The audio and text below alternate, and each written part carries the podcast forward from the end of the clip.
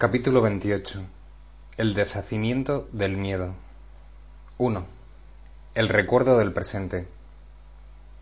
El milagro no hace nada, lo único que hace es deshacer, y de este modo cancela la interferencia a lo que se ha hecho, no añade nada, sino que simplemente elimina, y lo que elimina hace mucho que desapareció, pero puesto que se conserva en la memoria, sus efectos parecen estar teniendo lugar ahora. Hace mucho que este mundo desapareció.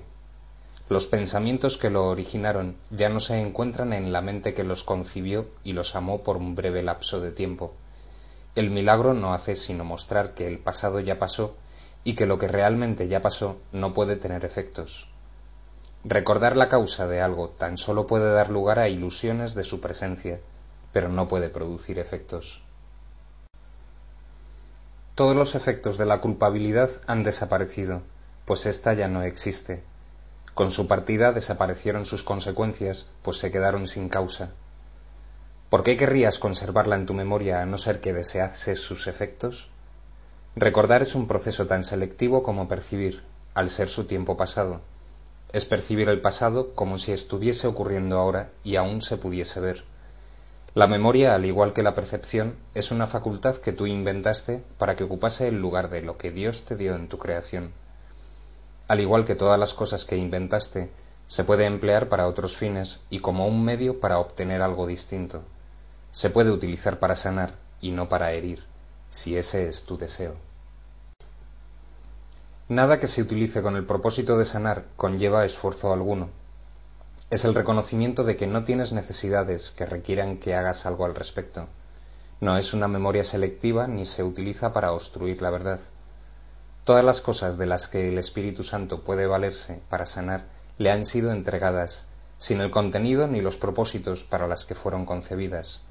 Son sencillamente facultades que aún no tienen una aplicación concreta y que sólo esperan a que se haga uso de ellas. No han sido consagradas a nada en particular ni tienen ningún objetivo. El Espíritu Santo puede ciertamente hacer uso de la memoria, pues Dios mismo se encuentra en ella, mas no es esta una memoria de sucesos pasados, sino únicamente de un estado presente. Has estado acostumbrado por tanto tiempo a creer que la memoria contiene sólo el pasado, que te resulta difícil darte cuenta de que es una facultad que puede recordar el ahora las limitaciones que el mundo le impone a ese recordar son tan vastas como las que permites que el mundo te imponga a ti. No existe vínculo alguno entre la memoria y el pasado. Si quieres que haya un vínculo, lo habrá. Mas es sólo tu deseo lo que establece dicho vínculo, y sólo tú quien lo limita a una parte del tiempo donde la culpabilidad aún parece persistir. El uso que el Espíritu Santo hace de la memoria no tiene nada que ver con el tiempo. El Espíritu Santo no la utiliza como un medio para conservar el pasado, sino como una manera de renunciar a él. La memoria retiene los mensajes que recibe y hace lo que se le encomienda hacer. No escribe el mensaje ni establece su propósito, al igual que el cuerpo no tiene un propósito intrínseco.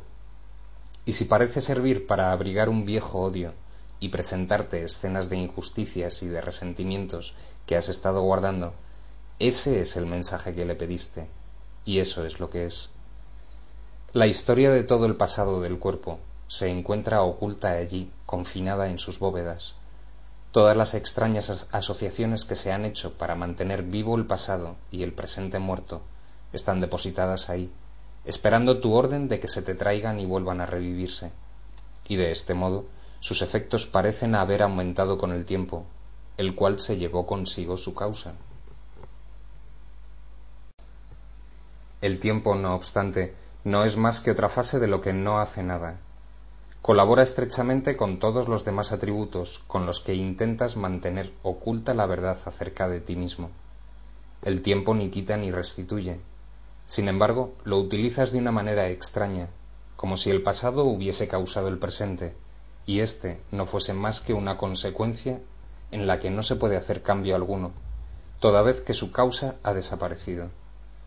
Un cambio, no obstante, tiene que tener una causa duradera, pues de otro modo no perduraría. Es imposible poder cambiar nada en el presente si su causa se encuentra en el pasado. Tal como usas la memoria, solo el pasado está en ella y así no es más que un modo de hacer que el pasado predomine sobre el ahora. Olvídate de todo lo que te has enseñado a ti mismo, pues no fuiste un buen maestro. ¿Y quién querría conservar en su mente una lección absurda cuando puede aprender y retener una mejor. Cuando memorias de viejos rencores vengan a rondarte, recuerda que su causa ya desapareció. Por lo tanto, no puedes entender cuál es su propósito. No permitas que la causa que quieres atribuirles ahora sea la misma que hizo que fuesen lo que fueron o parecieron ser.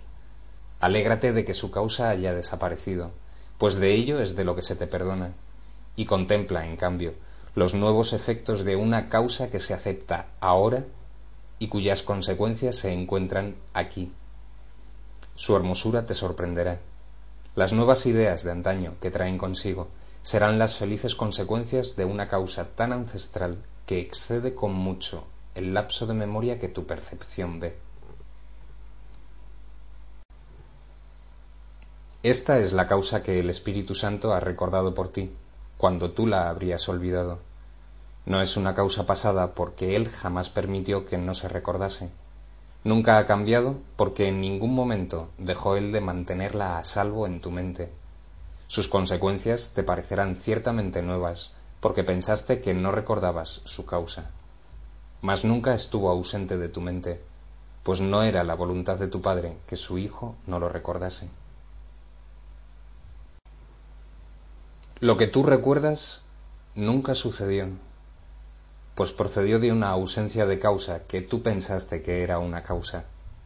Cuando te des cuenta de que has estado recordando consecuencias que carecen de causa y de que por lo tanto jamás pudieron haber tenido efectos, no podrás por menos que reírte. El milagro te recuerda una causa que está eternamente presente y que es inmune al tiempo y a cualquier interferencia. Dicha causa nunca ha dejado de ser lo que es, y tú eres su efecto, tan inmutable y perfecto como ella misma. Su recuerdo no se encuentra en el pasado, ni aguarda al futuro, tampoco se revela en los milagros. Estos no hacen sino recordarte que esa causa no ha desaparecido. Cuando te perdones, cuando le perdones tus propios pecados, dejarás de negarla. Tú que has querido condenar a tu propio Creador, no puedes comprender que no fue Él quien condenó a su Hijo. Quieres negarle sus efectos, sin embargo, estos jamás han sido negados. Es imposible que su Hijo pudiese jamás haber sido condenado, por lo que carece de causa y es contrario a su voluntad. De lo único que tu memoria quiere dar testimonio es del temor a Dios. Él no ha hecho eso que temes, ni tú tampoco. Por lo tanto, jamás perdiste tu inocencia. No tienes necesidad de curación para estar sano. Desde la quietud de tu interior, ve en el milagro una lección en cómo permitir que la causa tenga sus propios efectos y en no hacer nada que pueda interferir.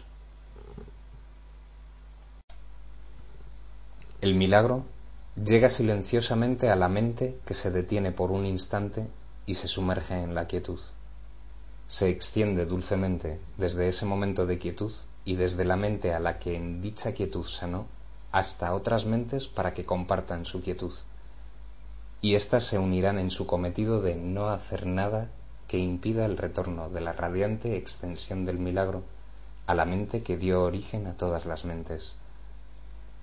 Puesto que el milagro nació como resultado de un acto de compartir, no puede haber ninguna pausa en el tiempo que pueda hacer que el milagro se demore en llegar cuanto antes a las mentes perturbadas, para brindarles un momento de quietud en el que el recuerdo de Dios pueda retornar a ellas. Lo que, lo que creían recordar se acalla ahora, y lo que ha venido a ocupar su lugar no se olvidará completamente después.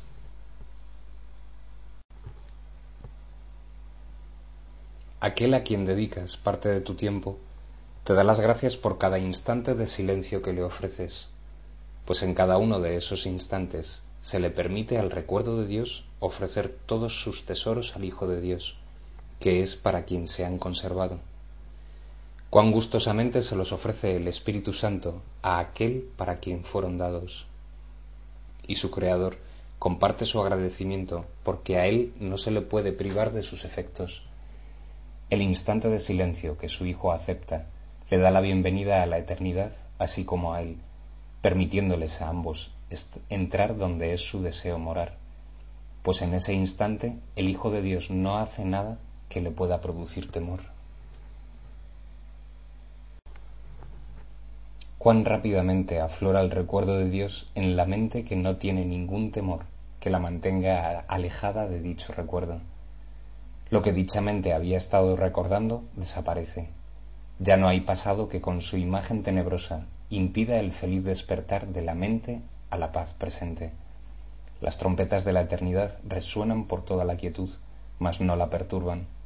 Y lo que ahora se recuerda es la causa, no el miedo, el cual se inventó con vistas a anular a aquella y a mantenerla en el olvido. La quietud habla con suaves murmullos de amor que el Hijo de Dios recuerda de antaño, antes de que su propio recuerdo se interpusiese entre el presente y el pasado para hacerlos inaudibles.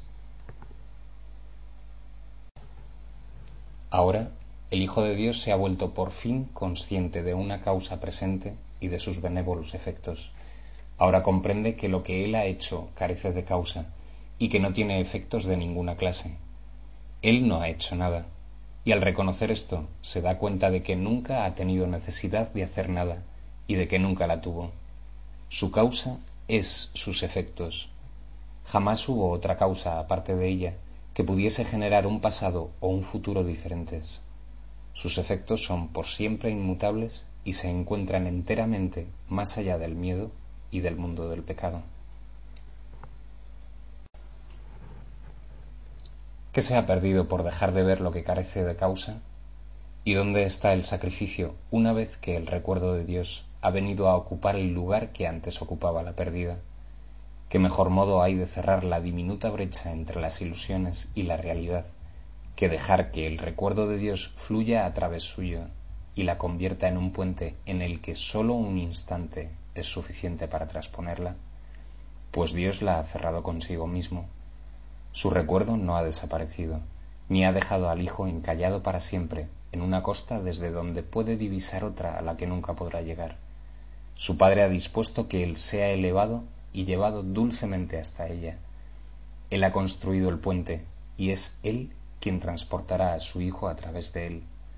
No temas que él vaya a dejar de hacer lo que es su voluntad, ni que vayas a ser excluido de lo que ésta dispone para ti. 2. La inversión de efecto y causa. Sin causa no puede haber efectos, mas sin efectos no puede haber causa. Lo que hace que una causa sea causa son sus efectos. El Padre es Padre por razón de su Hijo. Los efectos no crean su causa, pero sí establecen su condición de causa. De este modo, el Hijo otorga paternidad a su Creador y recibe el regalo que le ha dado y puesto que es el Hijo de Dios, tiene que ser a su vez un Padre, que crea tal como su Padre lo creó a él. El círculo de creación no tiene fin. Su punto de partida y su punto final son el mismo, pero dentro de sí encierra a todo el universo de la creación, sin principio ni fin.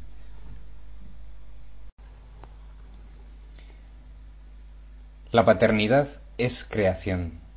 El amor tiene que extenderse, la pureza no está limitada en modo alguno.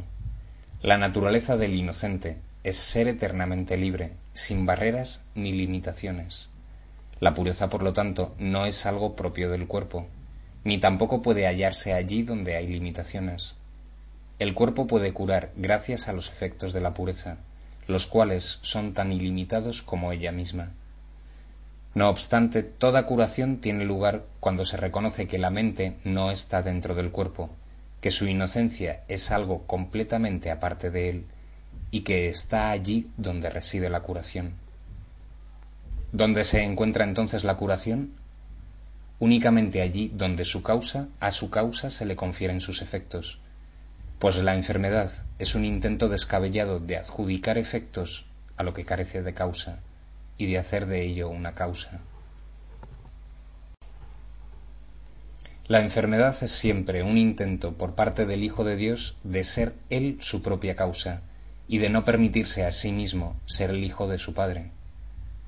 Como consecuencia de este deseo irrealizable, Él no cree ser el efecto del amor, sino que Él mismo debe ser su propia causa debido a lo que es. La causa de la curación es la única causa de todo y sólo tiene un efecto.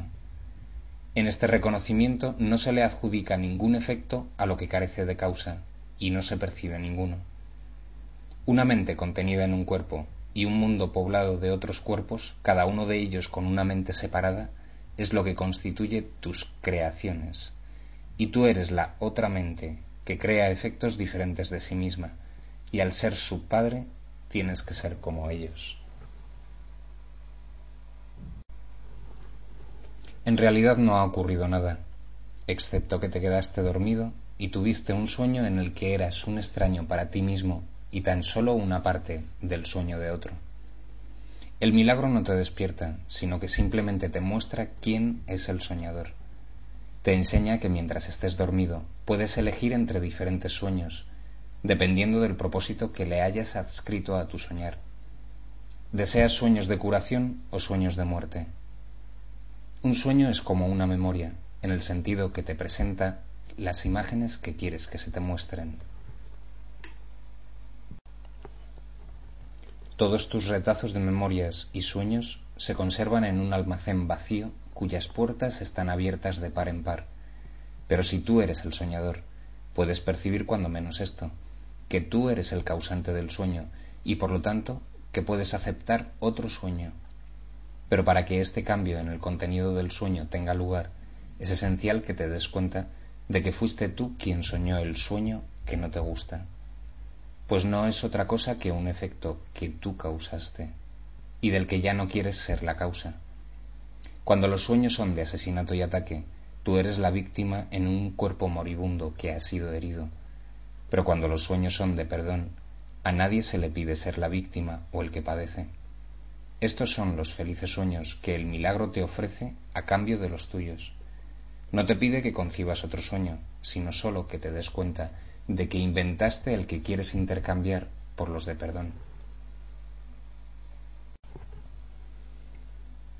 Este mundo carece de causa, al igual que todos los sueños que nadie jamás haya tenido en él. Ningún plan es posible en él, ni hay nada que sea comprensible. ¿Qué otra cosa se puede esperar de lo que no tiene causa? Sin embargo, si no tiene causa, tampoco tiene propósito. Puedes ser el causante de un sueño, pero jamás podrás hacer que sus efectos sean reales, pues ello cambiaría su causa, y eso es precisamente lo que no puedes hacer.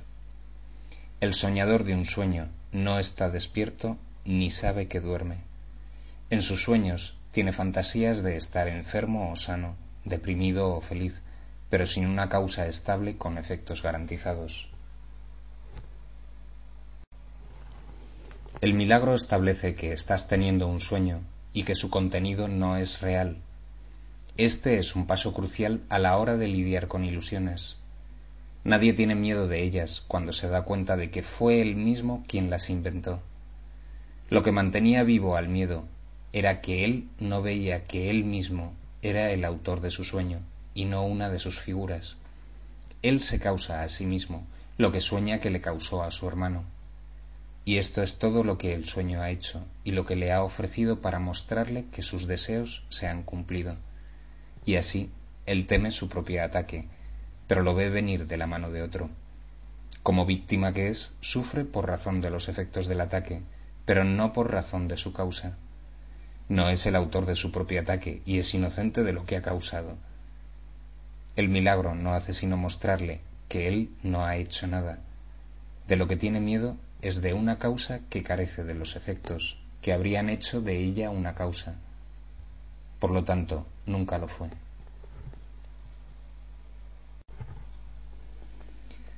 La separación comenzó con el sueño de que el padre estaba privado de sus efectos y de que era incapaz de conservarlos, pues había dejado de ser su creador.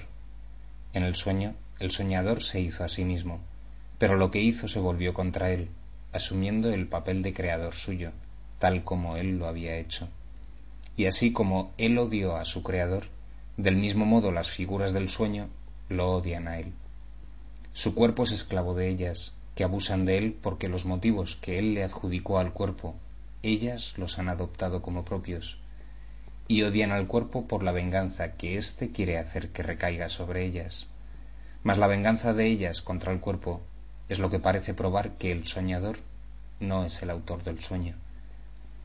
Primero se separan efecto y causa, y luego se invierten, de forma que el efecto se convierte en causa y la causa en efecto.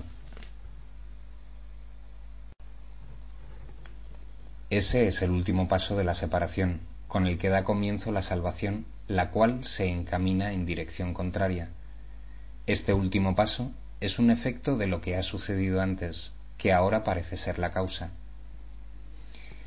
El milagro es el primer paso en el proceso de devolverle a la causa la función de ser causa y no efecto, pues esta confusión ha dado lugar al sueño, y mientras no se resuelva, despertar seguirá siendo algo temible, y la llamada a despertar no será oída, pues parecerá ser la llamada al temor.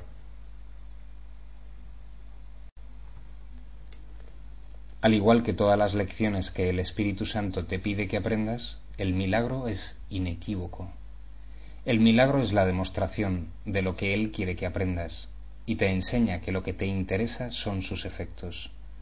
En sus sueños de perdón, los efectos de tus sueños quedan deshechos, y aquellos que eran tus enemigos acérrimos se perciben ahora como amigos que te desean el bien. Ahora se ve que vuestra enemistad jamás tuvo causa, puesto que ellos no la causaron y puedes aceptar que fuiste tú el autor de su odio porque te das cuenta de que no tiene efectos. Te has liberado del sueño lo suficiente como para darte cuenta de que el mundo es neutro y de que no es necesario tener miedo de los cuerpos que parecen moverse por él como entes separados. Por lo tanto, no están enfermos. El milagro te devuelve la causa del miedo a ti que lo inventaste pero también te muestra que al no tener efectos no es realmente una causa, porque la función del causativo es producir efectos.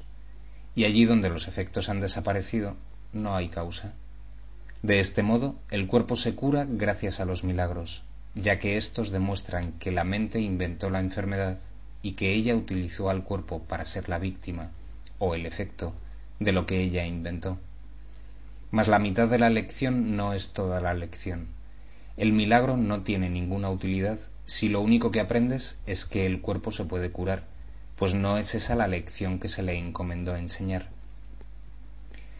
La lección que se le encomendó enseñar es que lo que estaba enfermo era la mente que pensó que el cuerpo podía enfermar. Proyectar su culpabilidad no causó nada ni tuvo efectos. Este mundo está repleto de milagros, se alzan en radiante silencio junto a cada sueño de dolor y sufrimiento, de pecado y culpabilidad.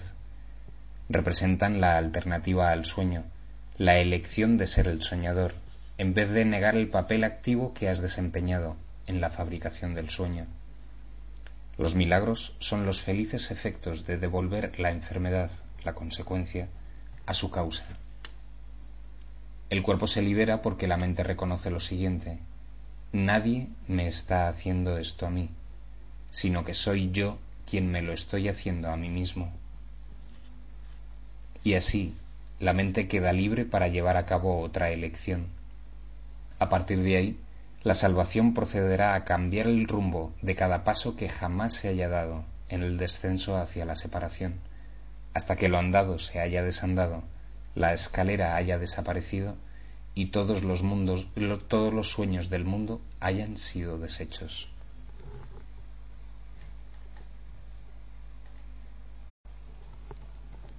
Tres. El acuerdo a unirse.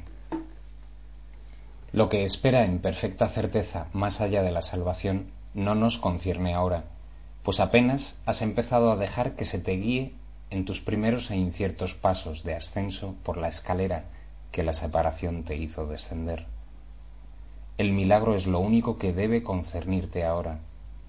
Este es nuestro punto de partida, y habiendo comenzado, el camino de ascenso hacia el despertar y el final del sueño quedará libre y despejado. Cuando aceptas un milagro, no añades tu sueño de miedo a uno que ya está siendo soñado. Sin apoyo, el sueño se desvanecerá junto con todos sus aparentes efectos, pues es tu apoyo lo que lo refuerza. Ninguna mente puede estar enferma a menos que otra mente esté de acuerdo en que están separadas. Por lo tanto, su decisión conjunta es estar enfermas. Si te niegas a dar tu conformidad y aceptas el papel que juegas en hacer que la enfermedad sea real, la otra mente no, no, podrá proyectar su culpabilidad, ya que no has colaborado en dejar que se perciba a sí misma como separada y aparte de ti. De este modo, Ninguna de las dos percibe el cuerpo como enfermo desde diferentes puntos de vista. Unirte a la mente de un hermano bloquea la causa de la enfermedad y sus percibidos efectos. La curación es el efecto de mentes que se unen, tal como la enfermedad es la consecuencia de mentes que se separan. El milagro no hace nada, precisamente porque las mentes están unidas y no se pueden separar. En el sueño, no obstante, esto se ha invertido, y las mentes separadas se ven como cuerpos, los cuales están separados y no pueden unirse. No permitas que tu hermano esté enfermo, pues si lo está, quiere decir que lo dejaste a merced de su propio sueño al compartirlo con él. Él no ha visto dónde reside la causa de su enfermedad, y tú has ignorado la brecha que os separa, que es donde la enfermedad se ha incubado.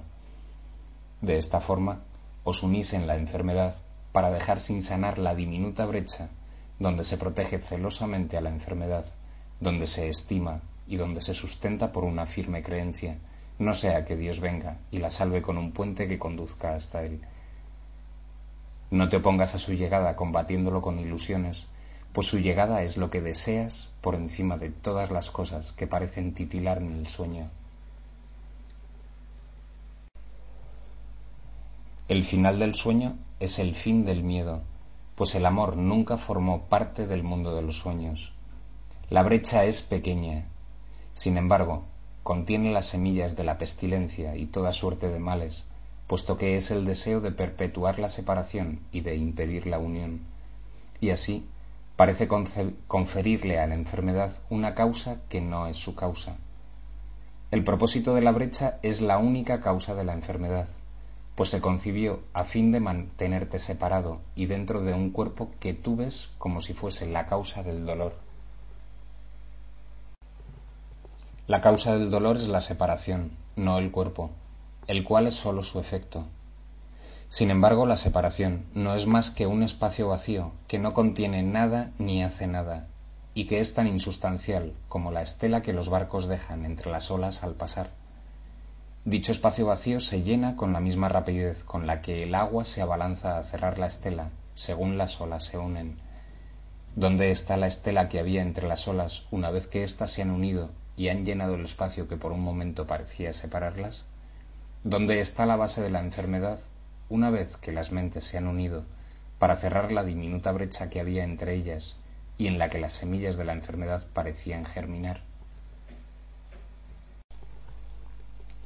Dios tiende el puente, pero sólo en el espacio que el milagro ha dejado libre y despejado. Mas Él no puede tender un puente sobre las semillas de la enfermedad y la vergüenza de la culpabilidad, pues no puede destruir una voluntad ajena que Él no creó. Deja que los efectos de ésta desaparezcan y no te, no te aferres a ellos desesperadamente tratando de conservarlos. El milagro los hará a un lado haciendo así sitio para aquel cuya voluntad es venir y tender un puente para que su Hijo regrese a él. Considera entonces los plateados milagros y los dorados sueños de felicidad como los únicos tesoros que quieres conservar dentro del almacén del mundo.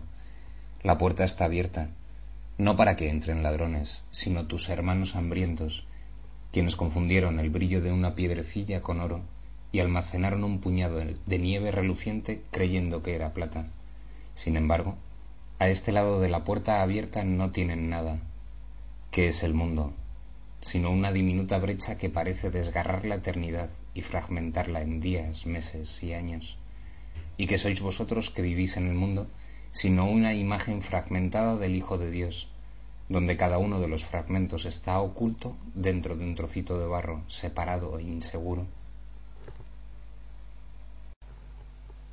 No tengas miedo, hijo mío, sino deja más bien que los milagros iluminen dulcemente tu mundo. Y allí donde la diminuta brecha parecía interponerse entre tú y tu hermano, únete a él. Y de este modo será evidente que la enfermedad no tiene causa. El sueño de curación reside en el perdón, que dulcemente te muestra que nunca pecaste. El milagro no dejará ningún vestigio de culpabilidad que pueda traerte testigos de lo que nunca fue, y preparará en tu almacén un lugar de bienvenida para tu Padre y tu ser. La puerta está abierta para que todos aquellos que no quieran seguir hambrientos y deseen gozar del festín de abundancia que allí se les ha preparado puedan entrar. Y estos se reunirán con tus invitados a quienes el milagro invitó a venir a ti.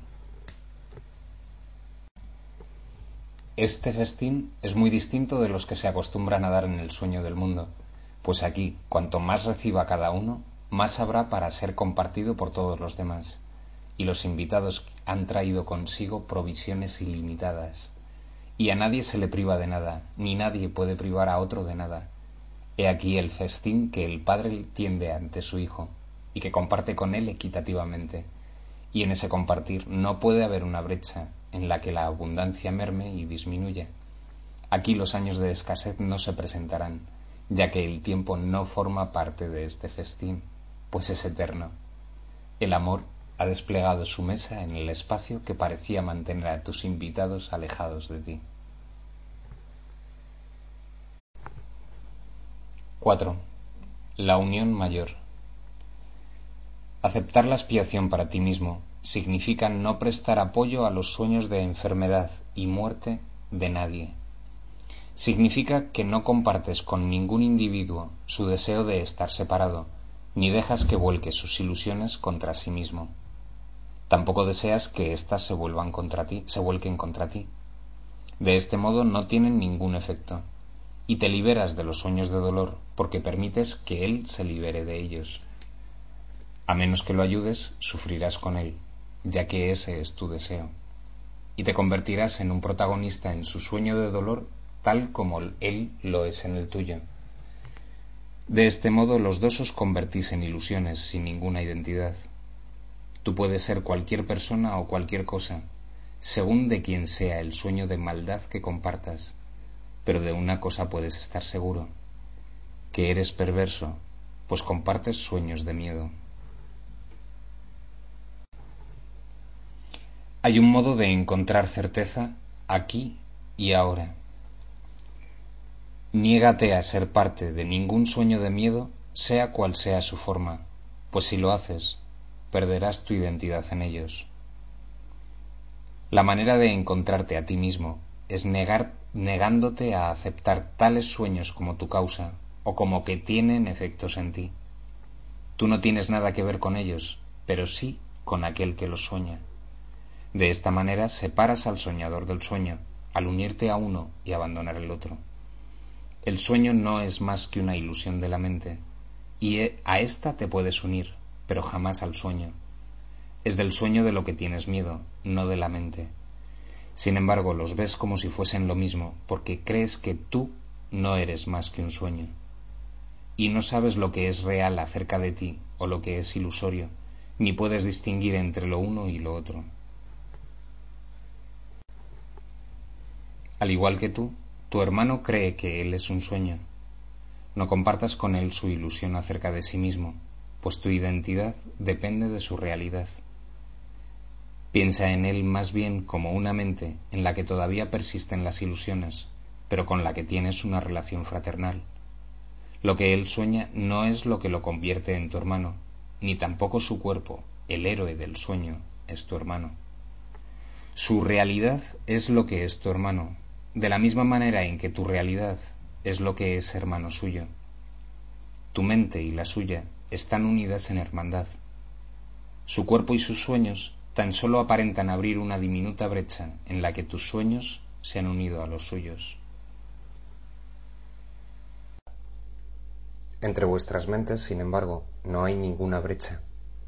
Unirte a sus sueños significa que no te unes a él, pues sus sueños lo separan de ti. Libéralo, por lo tanto, proclamando sencillamente tu hermandad con él y no con sueños de miedo. Ayúdale a que reconozca quién es, negándote a apoyar sus ilusiones con tu fe, pues si lo haces, no podrás sino tener fe en las tuyas. Y al tener fe en las tuyas, él no podrá liberarse y tú quedarás atrapado en sus sueños. Y sueños de terror vendrán a rondar la diminuta brecha, la cual está poblada únicamente por las ilusiones que habéis apoyado en la mente del otro. Ten absoluta certeza de que si tú haces lo que te corresponde hacer, Él hará lo que le corresponda hacer a Él, pues se unirá a ti allí donde tú estés. No le invites a unirse a ti en la brecha que hay entre vosotros, pues si lo haces, creerás que esa es tu realidad, así como la suya. Tú no puedes llevar a cabo su papel por él, mas esto es precisamente lo que haces cuando te vuelves una figura pasiva en sus sueños, en vez de el soñador de los tuyos. Tener una identidad carece de significado en los sueños, porque el soñador y el sueño son lo mismo. El que comparte un sueño no puede sino ser el sueño que comparte, porque el acto de compartir es lo que produce la causa. Como consecuencia de compartir confusión, estás confundido, pues en la brecha no existe un yo estable. Lo que es lo mismo parece diferente, porque lo que es lo mismo aparenta ser algo distinto. Los sueños de tu hermano son los tuyos, porque tú permites que lo sean. Mas si lo librases de tus sueños, él se liberaría de ellos, así como de los suyos. Tus sueños dan testimonio de los suyos, y los suyos de la verdad de los tuyos. No obstante, si vieses que no hay verdad en los tuyos, sus sueños desaparecerían y él comprendería qué fue lo que dio origen al sueño. El Espíritu Santo mora en vuestras dos mentes, y Él es uno porque no hay brecha que pueda dividir su unicidad. La brecha que separa vuestros cuerpos es irrelevante, pues lo que está unido en Él es siempre uno. Nadie puede estar enfermo si alguien acepta su unión con él. Su deseo de ser una mente enferma y de separada no puede seguir vigente sin un testigo o una causa. Y tanto el testigo como la causa desaparecen si alguien decide unirse a él. En su sueño, él estaba separado de su hermano, quien, al no compartir su sueño con él, ha eliminado el espacio que había entre ellos, y el padre viene a unirse con su hijo, a quien el Espíritu Santo se unió. La función del Espíritu Santo es tomar la imagen fragmentada del Hijo de Dios y poner cada fragmento nuevamente en su lugar. Él muestra esta santa imagen completamente sanada a cada fragmento separado que piensa que en sí es una imagen completa. A cada uno de ellos Él le ofrece su identidad, que la imagen en su totalidad representa, en vez de la fragmentada y diminuta porción que él insistía que era él mismo. Mas cuando él vea esta imagen se reconocerá a sí mismo. Si tú no compartes con tu hermano su sueño de maldad, esa es la imagen con la que el milagro llenará la diminuta brecha, la cual quedará así libre de todas las semillas de enfermedad y de pecado. Y ahí el Padre recibirá a su Hijo, porque su Hijo ha sido misericordioso consigo mismo. Te doy las gracias, Padre, sabiendo que tú vendrás a salvar cada diminuta brecha que hay entre los fragmentos separados de tu Santo Hijo. Tu santidad, absoluta y perfecta, mora en cada uno de ellos, y están unidos porque lo que mora en uno solo de ellos, mora en todos ellos. Cuán sagrado es el más diminuto grano de arena cuando se reconoce que forma parte de la imagen total del Hijo de Dios. Las formas que los diferentes fragmentos parecen adoptar no significan nada, pues el todo reside en cada uno de ellos, y cada aspecto del Hijo de Dios es exactamente igual a todos los demás. No te unas a los sueños de tu hermano, sino a Él, y ahí donde te unes a su Hijo, ahí está el Padre. ¿Quién iría en busca de sustitutos si se diese cuenta de que no ha perdido nada? ¿Quién querría disfrutar de los beneficios de la enfermedad cuando ha recibido la simple bendición de la salud? Lo que Dios ha dado no puede suponer pérdida alguna, y lo que no procede de Él no tiene efectos. ¿Qué podrías percibir entonces en la brecha? Las semillas de la enfermedad proceden de la creencia de que es posible encontrar felicidad en la separación y de que renunciar a ella sería un sacrificio. Mas los milagros son el resultado de no seguir tratando de ver en la brecha lo que no se encuentra en ella. Lo único que requiere el sanador del Hijo de Dios es que estés dispuesto a abandonar todas las ilusiones. Él sembrará los milagros de curación allí donde antes se encontraban las semillas de la enfermedad, y no habrá pérdidas de ninguna clase, sino solo ganancias. 5. La alternativa a los sueños de miedo. ¿Qué puede ser la sensación de estar enfermo sino una sensación de estar limitado o de estar desunido de algo y separado de ello?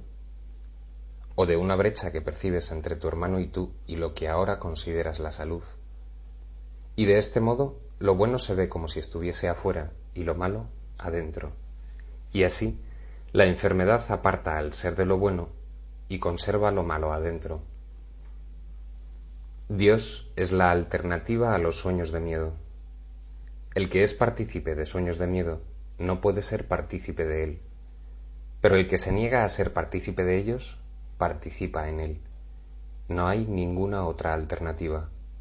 Nada puede existir a menos que tú compartas su existencia. Y tú existes porque Dios compartió su voluntad contigo para que su creación pudiese crear.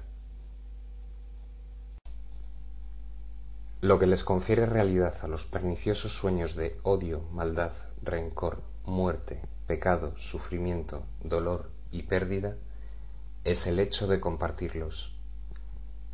Si no se comparten, se perciben como algo sin sentido, pues al no prestarles apoyo dejan de ser una fuente de miedo, y el amor no puede sino llenar el espacio que el miedo ha dejado vacante porque esas son las únicas alternativas que existen. Donde uno aparece, el otro desaparece. Y el que compartas será el único que tendrás. Y tendrás el que aceptes, pues es el único que deseas tener.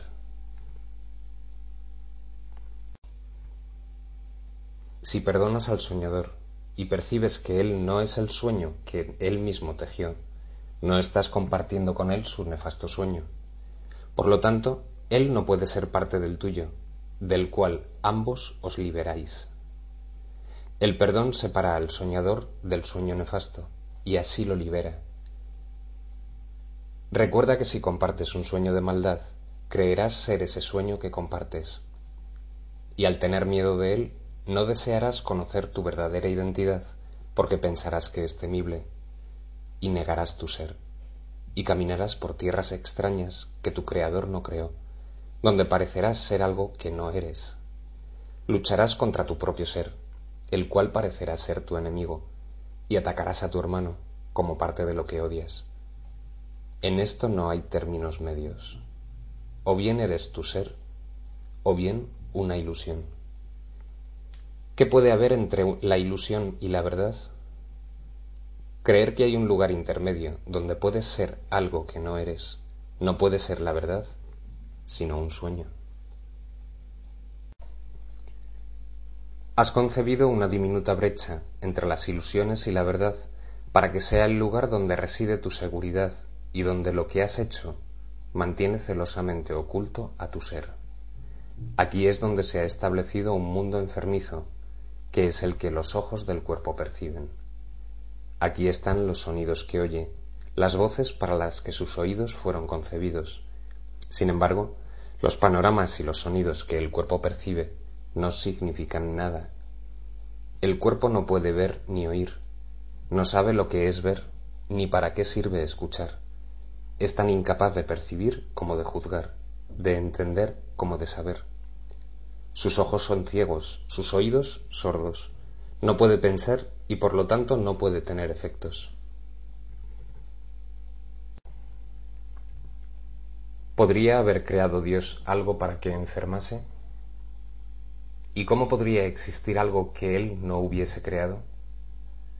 No permitas que tus ojos se posen en un sueño, ni que tus oídos den testimonio de una ilusión pues los ojos fueron concebidos para que viesen un mundo que no existe, y los oídos para que oyesen voces insonoras. Mas hay otros panoramas y sonidos que sí se pueden ver, oír y comprender. Pues los ojos y los oídos son sentidos sin sentido, y lo único que hacen es relatar lo que ven y lo que oyen. Mas no son ellos los que ven y oyen, sino tú, quien ensambló cada trozo irregular, cada migaja y fragmento absurdo de prueba para que diera testimonio del mundo que deseas. No permitas que los ojos y los oídos del cuerpo perciban esos innumerables fragmentos dentro de la brecha que tú te imaginaste, ni permitas que persuadan a su hacedor de que sus fabricaciones son reales. La creación es la prueba de la realidad, porque comparte la función que toda la creación comparte. No se compone de trocitos de cristal, de un pedazo de madera o quizá de una hebra o dos ensamblados para que den testimonio de la verdad. La realidad no depende de eso. No hay brecha que, que separe a la verdad de los sueños o de las ilusiones. La verdad no ha dejado sitio para ellos en ningún lugar o tiempo pues ella ocupa todo lugar y tiempo y hace que los sueños y las ilusiones sean absolutamente indivisibles. ¿Tú qué crees que entre tu hermano y tú hay una diminuta brecha? ¿No te das cuenta de que ahí es donde os encontráis prisioneros, en un mundo que se percibe como que existe aquí?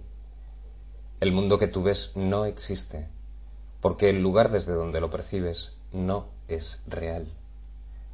La brecha se halla celosamente oculta entre las tinieblas e imágenes nebulosas surgen para cubrirla con formas vagas e indefinidas y con siluetas cambiantes, por siempre insustanciales e inciertas.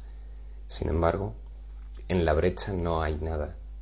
No hay secretos impresionantes ni tumbas tenebrosas desde los que el terror surge de los huesos de la muerte. Observa la diminuta brecha y contemplarás la inocencia y la ausencia de pecado que verás dentro de ti cuando ya no tengas miedo de reconocer al amor. 6. Los votos secretos. El que castiga al cuerpo está loco, pues ahí es donde ve la diminuta brecha que sin embargo no está ahí. El cuerpo no se ha juzgado a sí mismo, ni se ha convertido en lo que no es. No procura hacer del dolor un gozo, ni espera encontrar placer duradero, en lo que no es más que polvo. No te dice cuál es su propósito, ni tampoco puede él mismo entender para qué es. No hace de nadie una víctima porque no tiene una voluntad propia, ni tampoco preferencias o dudas. No se pregunta lo que es, por lo tanto, no tiene necesidad de competir. Se puede hacer de él una víctima, pero no puede considerarse a sí mismo como tal. No acepta ningún papel, sino que hace lo que se le dice sin atacar. Atribuir la responsabilidad de lo que ves a aquello que no puede ver y culparlo por los sonidos que te disgustan cuando no puede oír es ciertamente una perspectiva absurda. El cuerpo no sufre el castigo que le impones porque no tiene sensaciones. Se comporta tal como tú deseas que lo haga, pero nunca toma decisiones. No nace ni muere, lo único que puede hacer es vagar sin rumbo por el camino que se le haya indicado. Y si cambias de rumbo, cambia con igual facilidad, camina con igual facilidad por esa otra dirección. No se pone de parte de nada ni juzga el camino que recorre. No percibe brecha alguna porque no odia. Puede ponerse al servicio del odio, pero no puede por ello convertirse en algo odioso. Lo que odias y temes, deseas y detestas, el cuerpo no lo conoce. Lo envías a buscar separación y a que sea algo separado. Luego lo odias no por lo que es, sino por el uso que has hecho de él. Te desvinculas de lo que ve y oye y odias su debilidad y pequeñez. Detestas sus actos, pero no los tuyos. Mas el cuerpo ve y actúa por ti. Él oye tu voz, y es frágil e insignificante porque así lo deseas. Parece castigarte y así merece que le odies por las limitaciones que te impone. No obstante, eres tú quien lo ha convertido en el símbolo de las limitaciones que quieres que tu mente tenga, vea y conserve. El cuerpo representa la brecha que se percibe entre la pequeña porción de mente que consideras tu mente y el resto de lo que realmente es tuyo. Lo odias, sin embargo, crees que es tu ser, el cual perderías sin él. Este es el voto secreto que has hecho con cada hermano que prefiere caminar solo y separado. Este es el juramento secreto que renueva cada vez que percibes que has sido atacado. Nadie puede sufrir a menos que considere que ha sido atacado y que ha perdido como resultado de ello. El compromiso a estar enfermo se encuentra en tu conciencia, aunque sin expresarse ni oírse. Sin embargo, es una promesa que le haces a otro de que él te herirá y de que a cambio tú lo atacarás. La enfermedad no es sino la ira que se ha descargado contra el cuerpo para que sufra es la consecuencia natural de lo que se hizo en secreto, en conformidad con el deseo secreto de otro de estar separado de ti, tal como el tuyo es estar separado de él. A menos que ambos estéis de acuerdo en que ese es vuestro deseo, éste no podría tener efectos. Todo aquel que dice, entre tu mente y la mía no hay separación, es fiel a la promesa que le hizo a Dios, y no al miserable voto de serle eternamente fiel a la muerte. Y al él sanar, su hermano sana también. Que este sea el acuerdo que tengas con cada uno de tus hermanos, que estarás unido a él y no separado, y él será fiel a la promesa que le hagas, porque es la misma que él le hizo a Dios y que Dios le hizo a él. Dios cumple sus promesas, su Hijo cumple las suyas. Esto fue lo que su Padre le dijo al crearlo. Te amaré eternamente como tú a mí. Sé tan perfecto como yo, pues nunca podrás estar separado de mí. Su hijo no recuerda que le contestó, sí, Padre. Si bien nació como resultado de esa promesa, con todo, Dios se la recuerda cada vez que Él se niega a mantener la promesa de estar enfermo y permite, en cambio, que su mente sea sanada y unificada. Sus votos secretos son impotentes ante la voluntad de Dios, cuyas promesas Él comparte. Y lo que ha usado como sustituto de éstas no es su voluntad, pues Él se comprometió a sí mismo a Dios.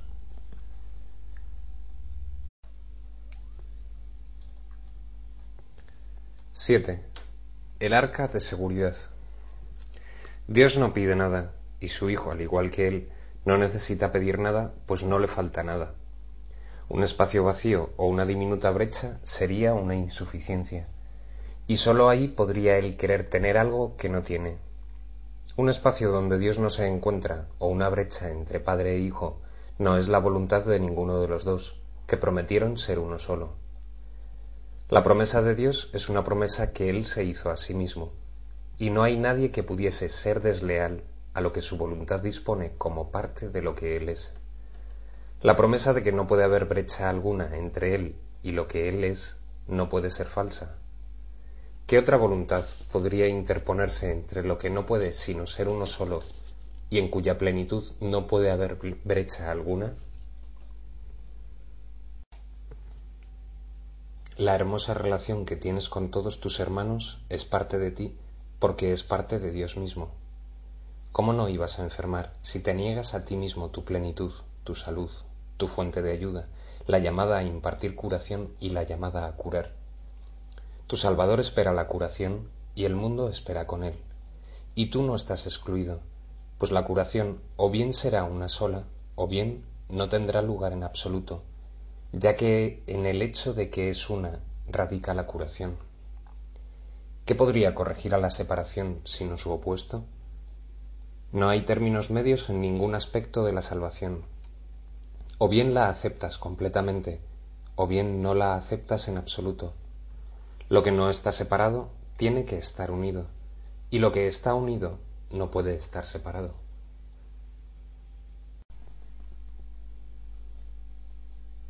O bien hay una brecha entre tu, hermano y tú, o bien sois uno y lo mismo. No hay nada entre medias, ninguna otra opción, ni ninguna lealtad que se pueda dividir entre esas dos posibilidades. Una lealtad dividida significa que le eres infiel a ambas posibilidades, lo cual no hace sino ponerte a dar tumbos, sin que te quede otro remedio que agarrarte a cualquier brizna de paja que parezca ofrecerte apoyo. Mas ¿quién puede edificar su hogar sobre pajas y esperar que le proteja del viento? Ese es el tipo de hogar que se puede hacer del cuerpo, porque no está cimentado en la verdad. Sin embargo, por esa misma razón puede verse que no es tu hogar, sino simplemente un medio para ayudarte a llegar al hogar donde Dios mora. Cuando ese se vuelve tu propósito, el cuerpo se cura, pues no se le utiliza para dar testimonio del sueño de separación y enfermedad. Tampoco se le culpa fútilmente por lo que no hizo. Su propósito es ayudar a que el Hijo de Dios sane, y debido a ello no puede enfermar. No se une a ningún propósito que tú no hayas aceptado, y tú has elegido que no esté enfermo. Todos los milagros se basan en esta decisión, y se te conceden en el mismo instante en que la tomas. Ninguna forma de enfermedad está excluida de dicha decisión porque la decisión no puede tomarse en función de la forma. La decisión de estar enfermo parece ser una decisión entre diferentes formas de enfermedad. Sin embargo, la enfermedad es una sola, al igual que su opuesto. Por consiguiente, o estás enfermo o estás sano. Pero nunca tú solo. Este mundo no es más que el sueño de que puedes estar solo y de que puedes pensar sin que ello afecte a los que están separados de ti. Estar solo significa que estás separado, y si lo estás, no puedes sino estar enfermo. Esto parece probar que definitivamente estás separado. No obstante, lo único que significa es que has tratado de mantener la promesa de serle fiel a la infidelidad. Mas la infidelidad significa enfermedad, es como la casa edificada sobre pajas. De por sí parece ser muy sólida y real. Su estabilidad, no obstante, no se puede juzgar sin tomar en consideración sus cimientos. Si descansa sobre pajas, de nada sirve atrancar las puertas, cerrar las ventanas o correr los cerrojos. El viento la derrumbará y las lluvias la azotarán y la arrastrarán al olvido. ¿Qué sentido tiene buscar refugio en lo que se construyó precisamente para fomentar el peligro y el miedo? ¿Por qué recargarlo con más cerraduras, cadenas o pesadas anclas, cuando su debilidad no reside en ello mismo, sino en la fragilidad de la brecha insustancial sobre la que se erige? ¿Qué seguridad te puede ofrecer algo que descansa sobre una sombra? ¿Edificarías tu casa sobre algo que pudiera derrumbarse con el peso de una pluma? Tu hogar está edificado sobre la salud de tu hermano, sobre su felicidad e impecabilidad, así como sobre todo lo que su padre le prometió. Ningún pacto secreto que hayas hecho en lugar de eso ha extremecido en lo más mínimo los cimientos de ese hogar. El viento podrá soplar sobre él y la lluvia azotarlo, pero sin consecuencia alguna. El mundo será arrastrado, pero ese hogar permanecerá en pie para siempre pues su fuerza no reside solo en él. Es un arca de seguridad que descansa sobre la promesa que Dios le hizo a su Hijo, de que Él siempre moraría a salvo en él. ¿Qué brecha podría interponerse entre la seguridad de este refugio y su fuente? Desde aquí se puede ver al cuerpo como lo que es, sin atribuirle más o menos valor del que tiene como medio para liberar al Hijo de Dios, a fin de que pueda regresar a su hogar y con este santo propósito se convierte por un tiempo en un hogar de santidad, ya que comparte la voluntad de tu Padre contigo.